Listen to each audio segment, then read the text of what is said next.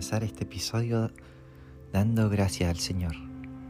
Porque la Biblia nos dice en el Salmo 100, entren por sus puertas con acciones de gracias, por sus atrios con alabanza. Así que vamos a tomar estos primeros momentos para darle gracias al Señor. Te invito a que lo hagas con tus propias palabras.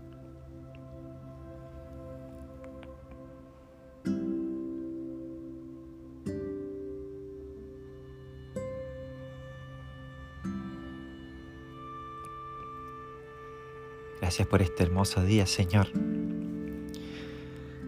Vamos a reflexionar en la palabra del Señor que nos habla de que Dios hace grandes cosas con lo poco que tenemos. Así que vamos a pensar en algunos personajes bíblicos que Dios los llamó y ellos se resistieron pensando en que tenían poco o que no podían hacer lo que Dios los llamaba a hacer. Nos dice jueces 6, versos 15 y 16, cuando Dios le habla a Gedeón, Gedeón se resiste porque el Señor lo estaba llamando a ganar batallas, pero dice así, pero Señor, objetó Gedeón, ¿cómo voy a salvar a Israel? Mi clan es el más débil de la tribu de Manasés y yo soy el más insignificante de mi familia. El Señor respondió, Tú derrotarás a los madianitas como si fueran un solo hombre, porque yo estaré contigo. Así que tenemos ahí lo que Dios hace por medio de una persona. Incluso esa persona tenía falta de fe, pero Dios lo llama igualmente. Aquí hay una palabra que me gustaría que quedara en tu corazón. Dice, porque yo estaré contigo. ¿Y cuántas veces el Señor ha dicho eso? Yo estaré contigo. También se lo dijo a Jeremías. Mira, dice Jeremías 1 del 5 al 8. Cuando Dios llama a Jeremías, le dice, antes de formarte en el vientre, ya te había elegido. Antes de que nacieras, ya te había apartado te había nombrado profeta para las naciones. Yo respondí, Ah, mi Señor y Dios, soy muy joven y no sé hablar. Pero el Señor me dijo, No digas, soy muy joven, porque vas a ir a donde quiera que yo te envíe, y vas a decir todo lo que yo te ordene. No tengas temor delante de ellos, porque yo estoy contigo para librarte, afirma el Señor. Qué hermoso que Dios nos promete su presencia y les dice, yo estaré contigo.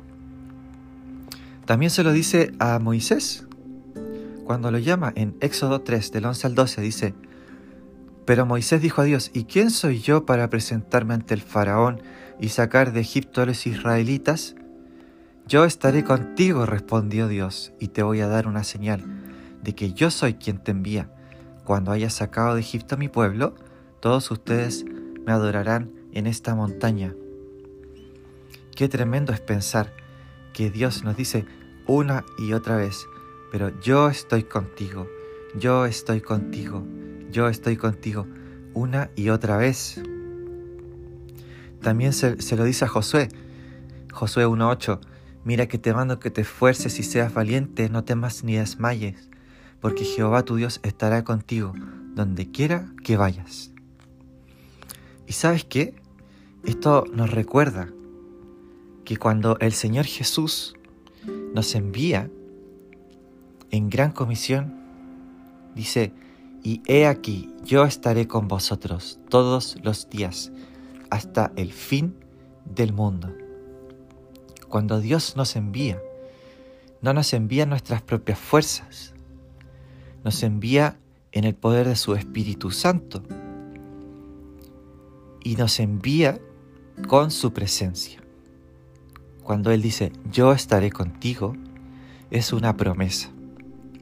Y Dios siempre cumple sus promesas. Ahora, ¿cuál es nuestra labor? Nuestra labor es tomar esa promesa y apropiárnosla. Y decir, sí Señor, yo tomo esta promesa y voy en tu nombre.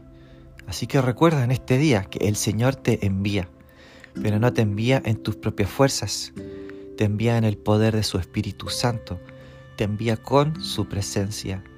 Su presencia está habitando dentro de ti. Tú eres un portador de la presencia de Dios. Donde quiera que tú vayas, no vas solo, vas portando la presencia de Dios. Eres un templo móvil. Si vas a tu trabajo, el templo de Dios, que es tu propio ser, está ahí. Está la presencia de Dios para transformar las atmósferas, para tocar vidas. Porque no se trata de nosotros, sino de la gracia de Dios en nosotros.